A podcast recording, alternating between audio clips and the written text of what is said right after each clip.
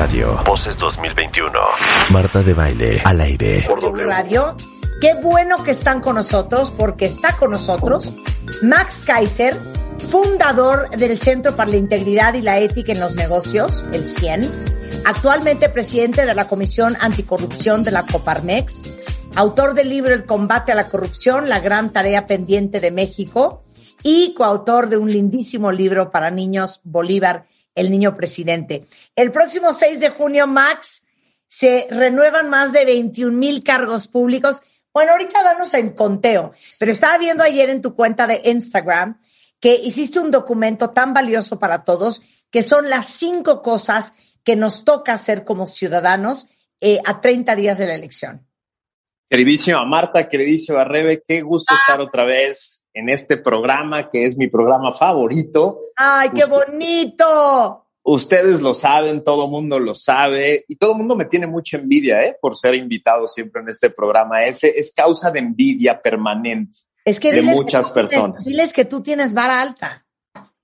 Ah, exacto, y, ese es justo el motivo de la envidia, ¿no? Este, eh, la gente me pregunta, ¿qué se siente estar con Marta de Baile y Rebeca Mangas? Y se siente muy bonito, la neta. La verdad, más, más, conmigo, ¿no?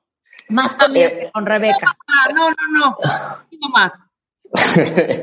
no lo voy a decir porque, eh, porque sí es mi productora consentida, la verdad. Tú eres mi conductora favorita, pero, pero Rebe es mi productora consentida. Entonces, Qué bonito. no me voy a meter en una bronca. A ver, ¿qué está de por medio el próximo 6 de junio? Pues mira, sí es importantísima esta elección. Siempre decimos que es la más importante de la historia, siempre decimos que este, en esta elección nos estamos jugando a la democracia, pero en esta sí es más claro que nunca.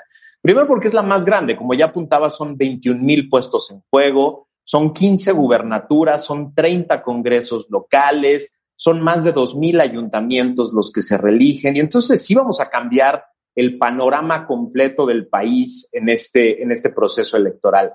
Hay unos datos que son muy interesantes. Cuando empezamos este proceso por ahí de octubre del año pasado, había como, digamos, una percepción de que las elecciones estaban casi decididas, un solo partido iba a ganar casi todo, eh, era, era, tenía poco chiste esta elección y poco a poco las cosas se han ido cambiando de manera brutal. Eh, el partido en el poder, el Morena, empezó eh, en diciembre más o menos cuando empezaron las encuestas serias, eh, con, digo, con, la, con, un dominio eh, monumental. Parecía que iba a ganar las 15 gubernaturas, que iba a controlar varios congresos locales, eh, que iba a ganar la mayoría de los ayuntamientos importantes y hoy está en juego prácticamente todo. Eh, son dos o tres gubernaturas las que tiene seguras, pero el resto, las 12 restantes, están en juego.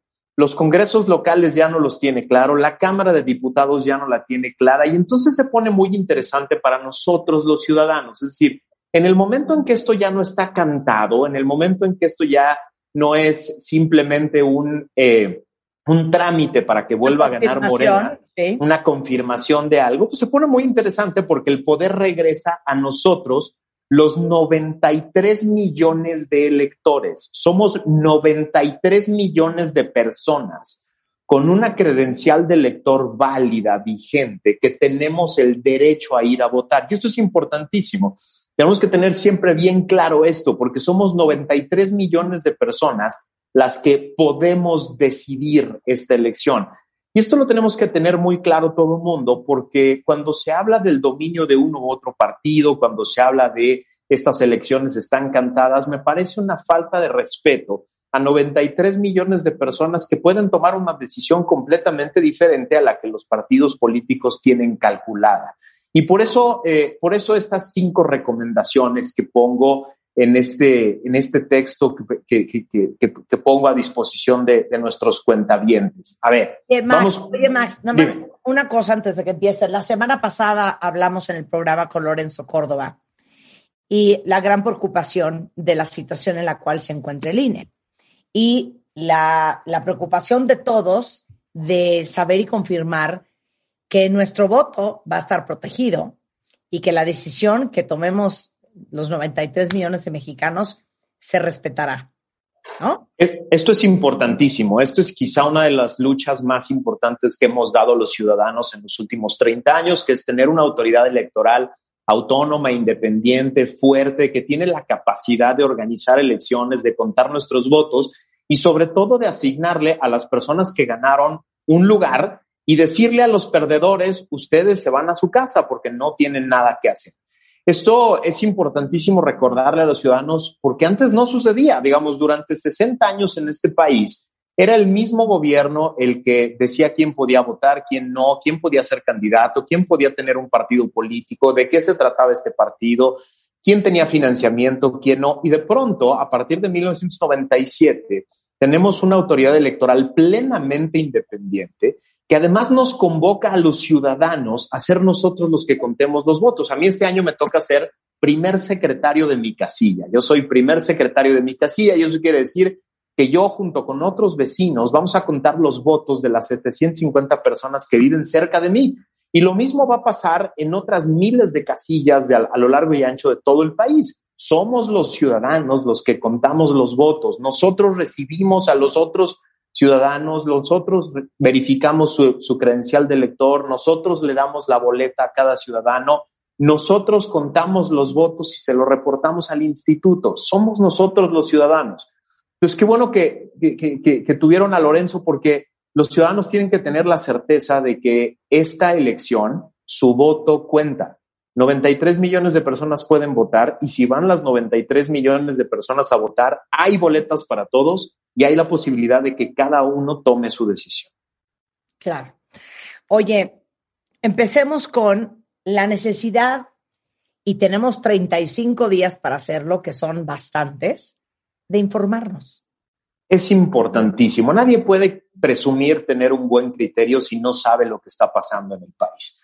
Hay que informarnos de cómo va la economía. Habría que saber que llevamos seis trimestres seguidos con una contracción económica. ¿Eso qué quiere decir? Que en los últimos 18 meses la economía se ha hecho más chiquita. ¿Por qué es importante saber esto? Bueno, porque si perdiste tu empleo, porque si tu empresa tuvo que cerrar, porque si eh, no hay inversión suficiente, tus proyectos económicos no están funcionando, es por algo es porque la economía lleva haciéndose pequeña 18 meses seguidos y era algo que nunca pasaba. Hay que informarse de la violencia, por ejemplo.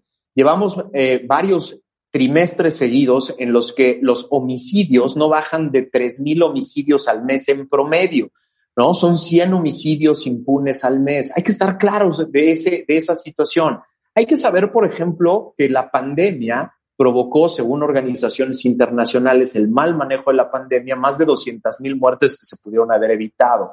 Hay que saber, por ejemplo, que somos uno de los países de la OCDE más atrasados en la vacunación. Solo el 6% de la población, solo el 6% de la población está vacunado con esquema completo. Es decir, el gobierno lleva más de cuatro meses vacunando gente y solo 6% de la población está realmente protegida. Hay que saber, por ejemplo, que el desabasto de medicinas está en su momento más álgido. No solo las que tienen que ver con el COVID, no solo las vacunas. Estamos en un momento brutal de desabasto de medicinas en diferentes rubros. Personas que tienen otro tipo de enfermedades no encuentran sus medicinas. Hay que saber todo esto, hay que entender todo esto, hay que conocer todo esto para poder tener un buen criterio de cómo vamos, en dónde está parado el país que han estado haciendo bien o mal los servidores públicos que hoy quieren tu voto, las personas que van a pedir la reelección. yo te voy a hacer la pregunta de los 64 millones de euros. ¿Cómo te enteras? ¿Cuáles son las fuentes? Para que no sientas que la información que estás recibiendo está biased. Es, es una gran pregunta, porque informarse es un hábito. ¿No? Y, y, el hábito no es abrir el WhatsApp y eh, eh, abrir los tres memes que mandaron las tías en la mañana y darle una vuelta al Facebook. Informarse es tener un par de buenos programas de radio al día con los que te informas, tener dos o tres buenos periódicos y plataformas digitales con las que te haces de información, tener, por ejemplo, a ver, Animal Político, La Lista, el Reforma, el Universal, o sea, hay periódicos que todavía están haciendo la chamba de informar a los ciudadanos. Escoge dos, escoge dos o tres, dos o tres buenos programas de W Radio de, información, ¿no? Escucha a Gaby Yarrisco en la mañana, escucha a Loret, eh, ten un par de, buenos programas, por ejemplo, en Foro TV hay muy buenos programas con analistas que tienen información clara y hay diferentes plataformas que tienen información. Ocupa 30 minutos de tu día, 30 minutos de tu día tomándote tu café en la mañana para acceder a buena información, para conocer lo que está sucediendo en este país. No hay manera de tener un buen criterio si no tienes claro la, los dramas que están sucediendo todos los días en este país y si crees que las cosas van bien simplemente porque a ti no te ha pasado nada en los últimos días, ¿no? Es importantísimo tener un criterio. Claro. De, de ahí pasamos a la dos. Una de las cosas que le digo a la gente es, bueno, está bien no te ocupes de todo lo que está pasando en el país. No te trates de informar y volverte experto en todo. Un tema, escoge uno de todo lo que te acabo de decir, de la pandemia, de la economía, del desempleo, de la violencia, de la educación. de, de la educación. Escoge uno, un tema que trabaje tu curiosidad. Es increíble eh, Marta Rebe, en todos los países importantes, todas las democracias importantes del mundo, la gran mayoría de los ciudadanos tienen un tema social al que se dedican todos los días, un tema social que se convierte en su causa. Además del trabajo que tienen normal, además del empleo al que acuden, la gran mayoría de los ciudadanos en las democracias desarrolladas escogen una causa social, escogen un tema, escogen un motivo que los hace involucrarse en la política. ¿Te indignó el tema de las medicinas? Involúcrate, conoce más, lee más sobre ese ¿Sabes tema. qué Te- me tiene a mí indignada? Indignada, ¿eh? Eh, Que sale ahora la hija de Salgado Macedonio como candidata a la gobernatura de Guerrero. Por ejemplo, hay que involucrarnos en ese No tema. sabes qué indignada estoy. Imagínate qué terrible para el movimiento feminista que de pronto, cuando finalmente sale una candidata a la gubernatura, pues todo el mundo tiene la impresión de que solo está ahí por el berrinche de su padre y que solo está ahí porque su padre va realmente a gobernar a través de ella. Imagínate todo lo que implica eso para el movimiento feminista que quiere proponer desde hace años candidatas a puestos de elección popular importantes, ¿no? Es, es, Claro. es, in- es increíble que este, que este fraude a la ley se convierta en un eh, en una realidad por el berrinche de un candidato que no quiere, que no quiso cumplir con la ley. Involúcrense en eso, por ejemplo. Ese es un buen tema para conocer más, para involucrarte, para tener una causa real que te mueve a participar en las elecciones. Claro. Y de ahí brincamos al 3.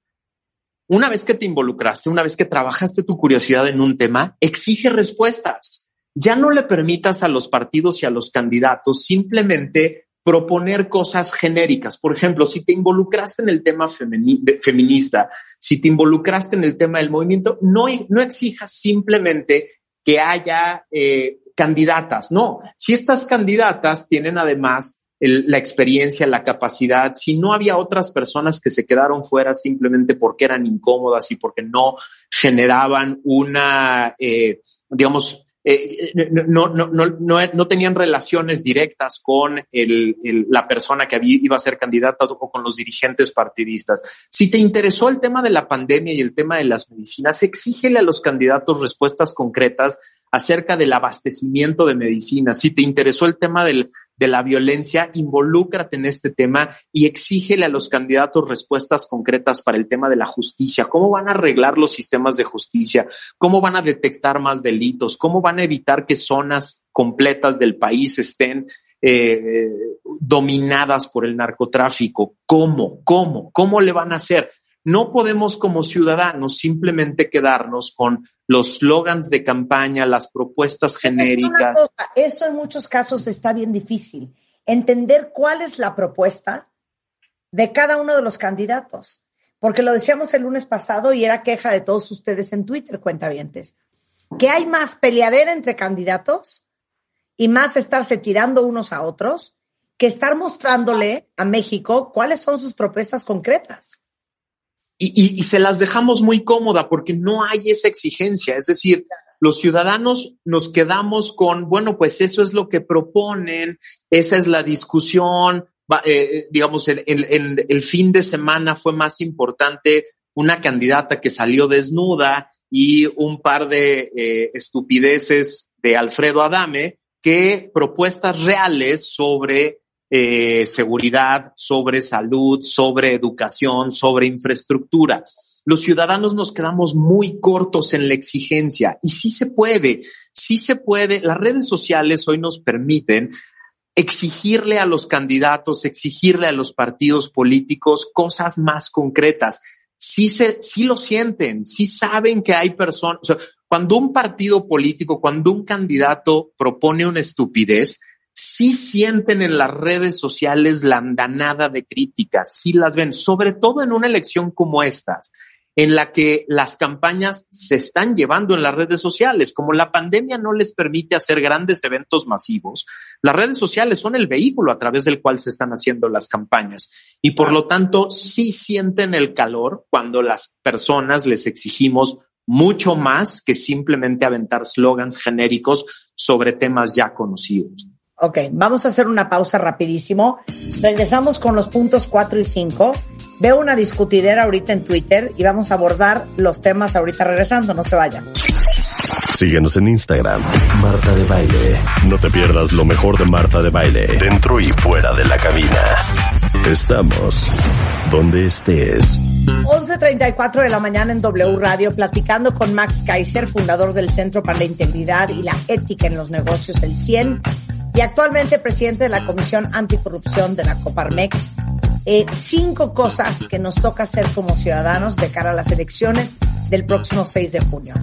Ya hablamos de la responsabilidad que tenemos todos de informarnos donde quieran, con quien quieran, como quieran, pero estar informados.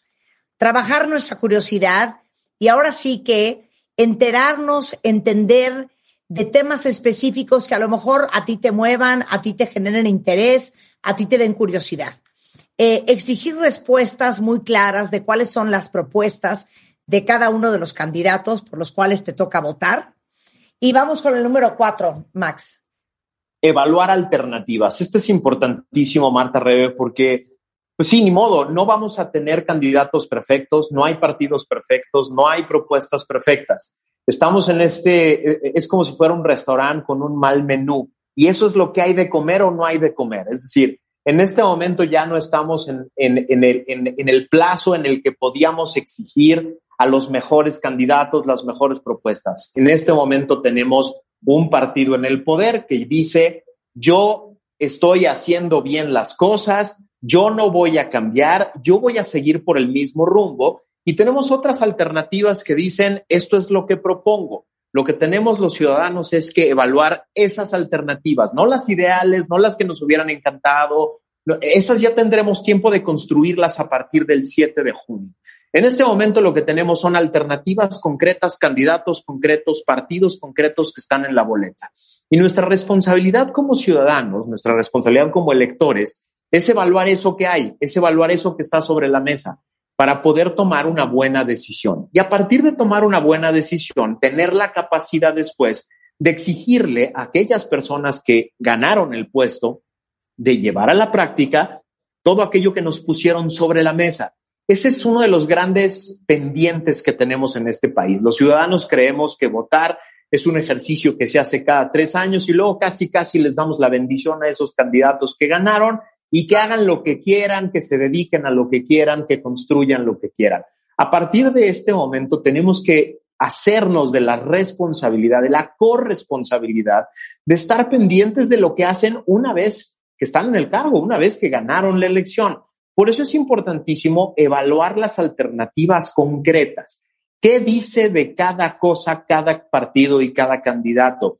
Y cada vez es más sencillo encontrar dónde. Hay diferentes plataformas el propio, por ejemplo, para la Cámara de Diputados Federal, es el propio INE que te pone en su portal, que seguro Lorenzo habló de él, eh, que te ponen en su portal las dos cosas que propone cada candidato a diputado federal. Dos cosas que propone. Es el principio de empezar a hacer una buena evaluación de qué propone cada partido y cada candidato, porque eso es lo que tenemos. Claro, pero yo y también creo que vámonos un poco más y vámonos involucrando más como ciudadanos. Ya lo he dicho, no hacemos comunidad, no estamos eh, informados, etcétera, etcétera. Ya que ubicaste esos diputados, vete a su historial también. O sea, así es. Está todo en Google. O sea, no necesitas transportarte e irte a, no sé, ¿no? A los archivos de la nación para buscar el nombre y leer y leer y leer y tomos. No. googlea lo que han hecho. Y ahora, yo creo que antes de eso, el objetivo principal que queremos lograr como un país democrático es tener un equilibrio en las cámaras. ¿Me explico? absolutamente. Lograr eso, ese es el principal objetivo. Aquí no hay de que tú, o sea, que no se confundan, ¿no? Que no se confunda nadie, que no se confundan los rojos, ni los verdes, ni los amarillos, porque igual tenemos también nuestras propias, eh, nuestras propias eh, pensamientos acerca de lo que han hecho los anteriores o lo que no han hecho, ¿no? Pero bueno, el principal objetivo es crear ese equilibrio y que haya democracia y que haya este consenso para que no solo una persona decida qué hacer con todos. Esto que dices es importantísimo y tiene que ver directamente con evaluar las alternativas. Revisar el historial de los diferentes candidatos es fundamental. La semana pasada un colectivo de mujeres sacó una lista brutal de candidatos que tienen temas de acoso sexual, de violencia contra las mujeres, de deudas con sus propias familias, demandas familiares, ¿no? Candidatos que tienen eh, temas con la justicia, que están compitiendo. La semana pasada nos enteramos de un candidato en Michoacán, que es uno de los hombres más buscados de la DEA, eh, el candidato a diputado que estaba acusado de pederastia. Es decir, esto que dice Rebeca es fundamental. Evaluar alternativas implica no solo conocer lo que proponen los candidatos, sino conocer la historia de cada persona, porque esa historia la van a llevar al cargo. Oye, pero nos vamos. Perdón, perdón, lo bajan de un puesto no porque no presentó su 3 de 3, ¿sabes? Lo bajan por eso y no porque es perseguido por la DEA. Eso es informarse. Eso es, eso es informarse. Es la persona. Pero llegamos al punto, mira, aquí pregunta Alex, pregunta muy válida, yo creo que así están muchos. ¿Cómo sé cuál es mi candidato a diputado y mi distrito electoral? Es muy sencillo. En tu credencial de elector viene tu sección. Y en la sección, la sección implica que eres parte de un distrito. Y es muy fácil. En la página del INE tú metes tu sección y directamente te da el distrito federal y el distrito electoral en el que, en el que, en el que estás adscrito. Y es importantísimo conocer esto porque a partir de ahí puedes hacer la evaluación de diferentes partidos y candidatos. Claro. Y quiero aclarar una cosa por lo que estoy leyendo en Twitter. A ver, en esta conversación no tenemos ningún interés en que haya sesgo, no estamos abogando por un partido y en contra de otro. Simplemente lo que les queremos decir es la obligación que tenemos todos de emitir un voto informado el próximo 6 de junio. Punto. El que sea que sea. Pero nuevamente les digo, un voto informado. No podemos creer a ciegas ni en Morena, pero ni en el PRI, pero ni en el PAN, pero ni en el Verde. No, no es que a ciegas en nadie. Es que nosotros nos sintamos responsables de hacer la investigación correcta para tomar una decisión educada de por quién vamos a votar y no seguir votando a lo idiota. Claro. dice, yo, yo voy a tachar todos que, los que no sean morena. tampoco es así. Crear un equilibrio. Tienen que pensar bien por quién van a votar y por qué van a votar por esa persona. Porque ya nos dimos cuenta una y mil veces que por quién votas y quién gana sí tiene un impacto directo en tu vida, en tu economía, en tu familia, en tu seguridad, en tu empresa, en tu empleo, en las oportunidades que tienes de negocios. Hay un impacto directo y entonces más nos vale convertirnos en ciudadanos empoderados. Somos 93 millones de personas que podemos tomar esta decisión. Sería terrible que la gran mayoría de esas personas se quedaran guardadas en su casa pensando que no tienen nada que decidir o que su voto no cuenta o, que su voto no influye. El chiste de este programa es justo lo contrario, es provocar la idea de que eres un ciudadano empoderado de tu democracia, que tu voto cuenta, los votos de todos cuentan. Claro, y mira, a mí me da mucha tristeza leer este tipo de tweets. Carlos dice, a mí me vale madre las elecciones. Está más que comprobado que la rebatinga por el dinero es como decir que el fuego quema. De verdad que ha de ser angustioso ver desfilar billete grande y no poder esperanzadamente lanzarle un certero zarpazo ahora porque cárcel hay nanita. Pues mira, eh, es eh, que le vale madre las elecciones. Claro. Pues mira, es el lujo que no nos podemos dar. que nos No nos dar dar. las elecciones. Y No que nos podemos dar ese lujo. el 6 de junio a la casilla a votar de Tim Marín de Doping Web. O No. que no vayamos, o que no vayamos O que no pensando vayamos. que, que mi voto no cuenta, que valen madre las elecciones. No valen madres. Hay decisiones fundamentales para la vida de Carlos que se están tomando en este momento y se van a tomar a partir del 7 de junio, que a Carlos no le deberían de valer madres, porque las alternativas políticas tienen, tienen soluciones y propuestas diferentes para los diferentes temas de tu vida diaria, de, la de todos los días. Entonces, no, sí, sí, sí es importante convencer a la mayoría de las personas y por eso el quinto punto es convence a cinco. O sea, una de las cosas más importantes en esta elección, Marta Rebe, es que no podemos otra vez eh, permitir que un porcentaje mínimo del país tome la decisión por 120 millones de personas. No Somos 120 millones de personas, somos 93 millones de electores.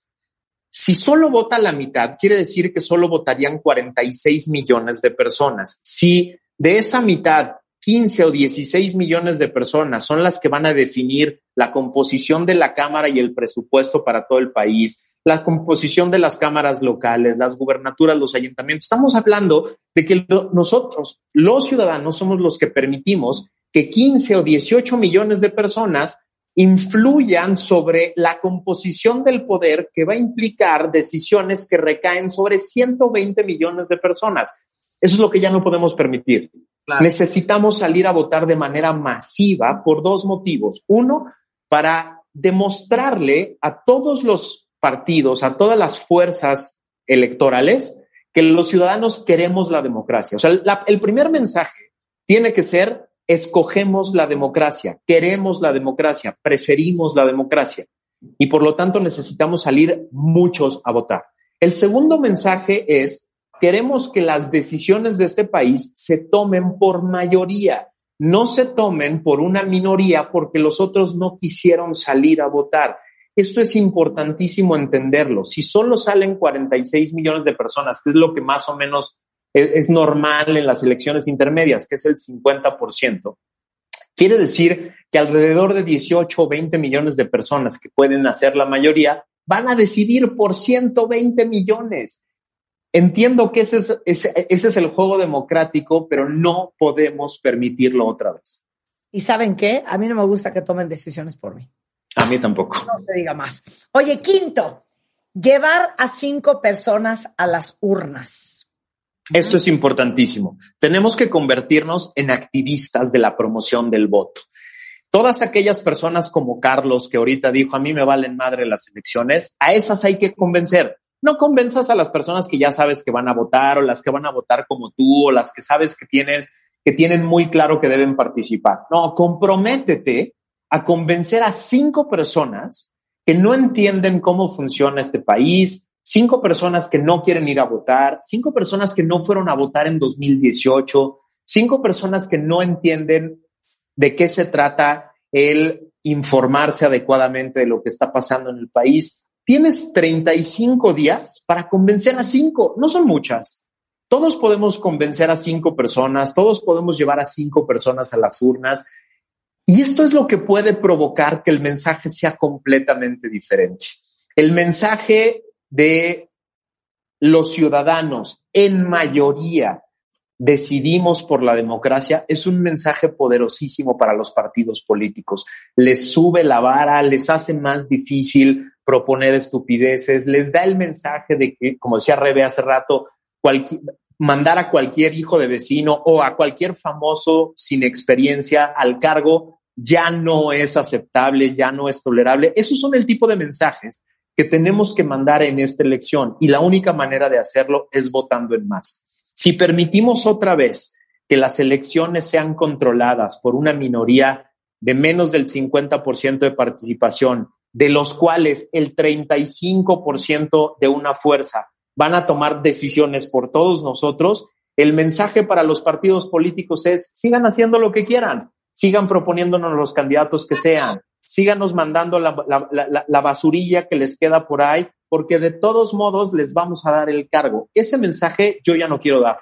Yo quiero hacer todo lo que esté en mis manos en los próximos 35 días para tratar de que la mayor cantidad de personas posibles salgan a votar y que los partidos, partidos políticos sientan que la tienen cada vez más difícil. Claro.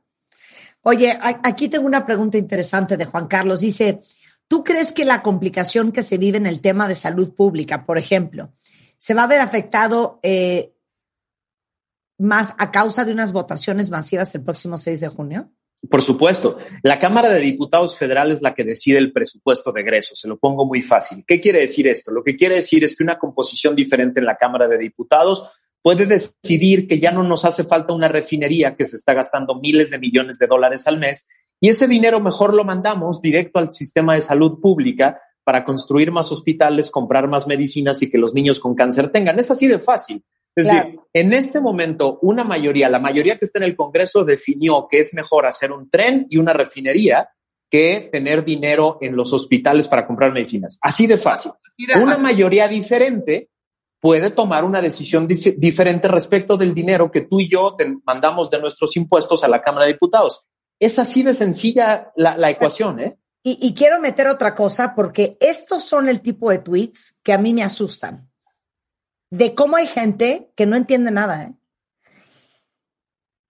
Si somos el país de la OCDE con menos vacunas, es porque somos pobres y los países ricos acapararon lo que más podían y la ONU no hizo nada para regularlo. ¿Qué tal esa? Déjame le doy un dato a esta persona que escribió este tweet. Con lo que está perdiendo Pemex en un mes, en un mes, podríamos pagar vacunas para toda la población mexicana. Esto es un dato duro, esto no es una opinión, esto no es una cosa que me saqué de la manga. Con lo que pierde Pemex en un mes, podríamos comprar vacunas Pfizer para toda la población para que todos estén vacunados con el esquema completo.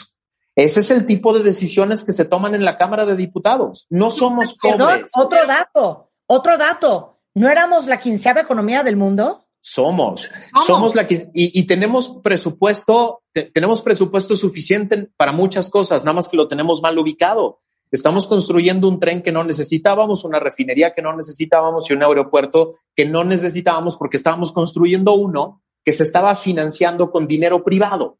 Como estamos construyendo un aeropuerto chafa, una refinería que no necesitamos y estamos financiando a Pemex porque es una necesidad del gobierno, no tenemos dinero para vacunas y para otras medicinas. Esas decisiones las toman los diputados federales y los diputados federales de un partido dicen, yo me voy a seguir por el mismo camino. Está bien, es, es la opción política de unas personas, pero los diputados federales propuestos por otras fuerzas dicen, no, vamos a cancelar la refinería y vamos a reubicar ese presupuesto para comprar medicinas para niños con cáncer. A mí, por ejemplo, el drama de los niños con cáncer me parece una de las cosas más brutales que hay en este país. Es, es, es, es, una cosa que no tiene ni siquiera forma de entender. Que haya papás en México de niños con cáncer mendigando medicinas por todo el país porque los institutos de, salud pública dicen no hay dinero, no hay dinero para medicinas para, para, para niños con cáncer.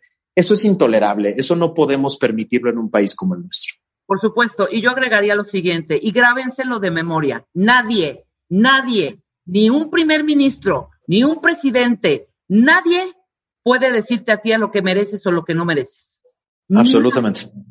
Nadie, puede decirte que mereces nada más un par de zapatos. Nada. Nadie puede decirte nada más que. Nada. Para eso es un, un, gobernante incita al crecimiento. Un y buen gobernante. Y, tenemos la gran oportunidad en este momento de cambiar toda esa ecuación y de poner un mensaje enorme sobre la mesa. Tú imagínate que en esta elección votáramos 60 millones de personas. E, e, el, mensaje sería brutal, el mensaje sería increíble y tenemos la oportunidad, sí se puede. Esas 15 millones de personas extras que podríamos sacar en esta elección harían la diferencia completa y le dejarían a los partidos políticos de todos los colores un mensaje muy claro. Ya no aceptamos la misma mierda de siempre. queremos liderazgos diferentes, queremos soluciones, queremos resultados concretos para que los niños con cáncer tengan medicinas, para que las, imagínate, se aplazaron más de 80 mil eh, operaciones para mujeres con, con cáncer. Imagínate eso, simplemente porque no hay espacio. Somos un país grande, somos un país rico, somos un país fuerte. Que nadie nos quite eso. Ningún, Absolutamente. los cambios, los cambios de manos no pretendan darnos una, fotografía de la que no somos.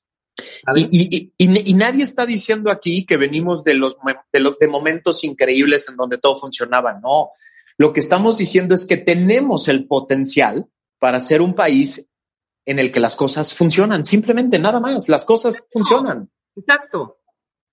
Bueno, Max, eh, por último, vuelve a decir dónde encuentran cuáles son eh, los candidatos que les, por los que les corresponde votar a la gente. ¿Cómo los encuentran? Si ustedes se meten a la página del, eh, del INE y ponen candidatos, los va a mandar a un micrositio en donde encuentran a sus candidatos federales.